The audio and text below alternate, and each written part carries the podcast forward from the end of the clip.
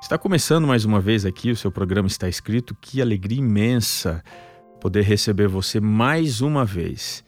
Todos os dias a gente tem um compromisso aqui de abrir a palavra de Deus e tirarmos lições importantes para a nossa vida, especialmente para construir um aspecto emocional muito mais forte, baseando sempre a nossa vida na melhor de todas as plataformas e fundamentos que é a palavra do Senhor. Então, olha, fica comigo, se você puder pegar sua Bíblia aí, vá comigo ao texto bíblico, porque a palavra de Deus, quando ouvida, já é uma bênção, mas quando a gente lê e quando a gente ouve, a bênção é sempre maior, não é mesmo? Você já segue o programa Está Escrito nas redes sociais? Então, olha, siga a gente aí no Instagram, está escrito NT, também no Facebook, está escrito Brasil e no YouTube está escrito NT. Sempre tem novidade, sempre tem coisa eh, boa, conteúdos específicos preparados ali para você entender um pouquinho mais sobre as riquezas que a gente pode encontrar na palavra de Deus, viu? E se você já faz parte da nossa família no podcast através do Spotify e também do Deezer, você pode compartilhar o nosso conteúdo Está aí disponível para você abençoar a vida de várias e várias pessoas todos os dias, pegando aí esse recado da palavra de Deus e fazendo chegar em quem precisa de fato compreender mais e melhor a palavra de Deus. Muito bem, nós vamos aqui falar hoje sobre mais uma emoção, ou mais uma realidade ligada ao nosso é, aspecto integral das emoções, que é o abatimento. Você está abatido. O que isso significa? O que significa se sentir abatido ou estar abatido ou sentir um grande abatimento emocional? Eu queria que você me acompanhasse, já vou logo à Bíblia, se você puder me acompanhar, no livro de Deuteronômio, capítulo 34. Eu quero ler aqui com você, a princípio, o verso 7 diz assim o texto: Tinha Moisés a idade de 120 anos quando morreu. Não se lhe escureceram os olhos, e agora preste atenção, nem se lhe abateu o vigor. Sensacional, hein? Um senhor de 120 anos, primeiro, já é um privilégio viver tudo isso, né? 120 anos, diz aqui o texto, não se lhe escureceram os olhos. Ele não teve catarata, não teve nenhum tipo de doença que afetasse sua capacidade de visão.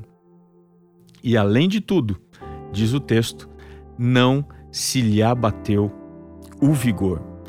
Essa palavra abater na Bíblia, na língua hebraica do Antigo Testamento, significa fugir, significa diminuir ela está relacionada aqui, no verso que a gente leu, ao aspecto das forças físicas de Moisés. Já pensou um homem com 120 anos não estava abatido? Se você for olhar no começo aqui do capítulo 34, que eu li para você, diz que Moisés subiu ao cimo de Pisga. É algo interessante. Duas informações destacam: ele tinha vigor, não se lhe abateu o vigor, e ele tinha capacidade de enxergar.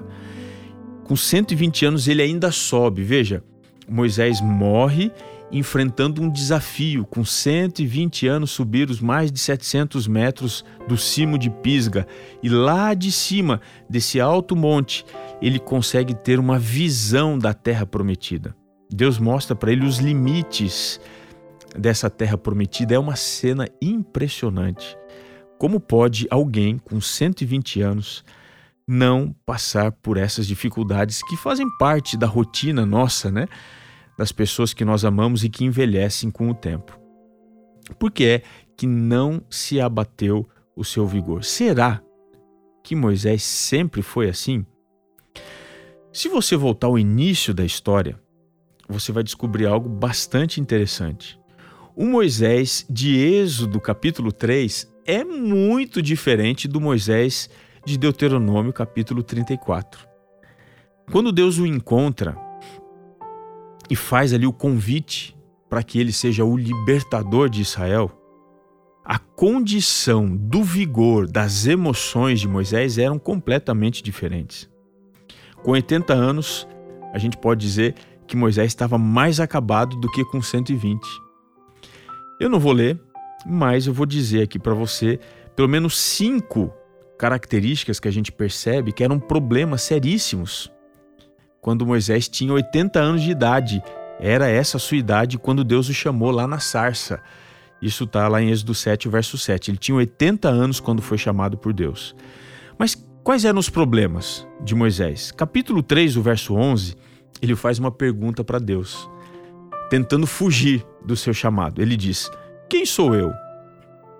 Primeira coisa que a gente encontra aqui, Moisés tinha um problema de identidade. Ele já não sabia mais quem ele era. Ele não tinha mais condição de acreditar em si. Esse é o seu problema? Olha o que mais ele tinha de dificuldade. Verso 13 do capítulo 3 de Êxodo diz mais uma desculpa. Ele diz: Mas qual é o seu nome? Além de ter um problema de identidade, ele tinha um problema de crença. Ele não conseguia mais acreditar em Deus. Capítulo 4, verso 1, ele diz para Deus: Eles não crerão em mim. Ele tinha um problema de confiança em si mesmo, nas suas capacidades, nas suas habilidades. E no capítulo 4, verso 10, ele diz: Ó, nunca fui eloquente. Aqui a gente percebe que ele tinha um problema de persuasão, ele não conseguia falar com autoridade. E finalmente, no capítulo 4 do Êxodo, verso 13, ele diz assim: Olha, envia outro, mas não envie a mim, não, Senhor. Cinco problemas: problema de identidade, problema de crença, problema de confiança, problema de persuasão e problema de omissão ele não era uma pessoa proativa. A pergunta que fica é: como pode o Moisés de Êxodo 3 e 4 se transformar no Moisés de Deuteronômio 34? Então entenda aqui algumas coisas importantíssimas. Pessoas de sucesso não nascem prontas. Elas são formadas em meio aos seus fracassos. Com 80 anos, Moisés pensava que tinha fracassado o suficiente para não ser mais útil para nenhuma coisa. Mas era nesse instante que Deus estava lhe mostrando que o sucesso ele vem acompanhado de um processo que muitas vezes é marcado pelo fracasso. Se esse é o seu problema, se você pensa, já estou idoso, já cheguei ao final da minha vida, já fracassei demais, provavelmente agora você está no ponto certo para Deus recomeçar de maneira definitiva e correta a reconstrução da sua vida.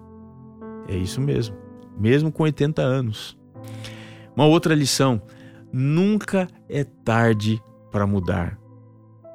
Moisés teve uma mudança imensa e positiva a partir dos 80 anos e entendeu que, mesmo quando ele estava na sua velhice, ainda ele não estava aposentado. Deus o chamou para uma grande atividade. Nunca é tarde para mudar. E eu queria encerrar falando talvez uma terceira e definitiva lição. Não importa a velocidade que você tem quando você começa algo, mas sim a intensidade vivida quando você termina um projeto ou alguma coisa muito importante. Nós encontramos um Moisés se arrastando no início do seu chamado. E nós encontramos um Moisés voando no final do seu chamado, porque ele entendeu que Deus era suficientemente capaz para fazer dele um projeto divino. E é isso o que Deus quer fazer com você, que se sente fraco e abatido. Confie em Deus, porque o seu vigor não vai se abater e os seus olhos não vão escurecer. E não se esqueça que nem só de pão viverá o homem, mas de toda a palavra que procede da boca de Deus. Um grande abraço e até o nosso próximo encontro no seu programa Está Escrito.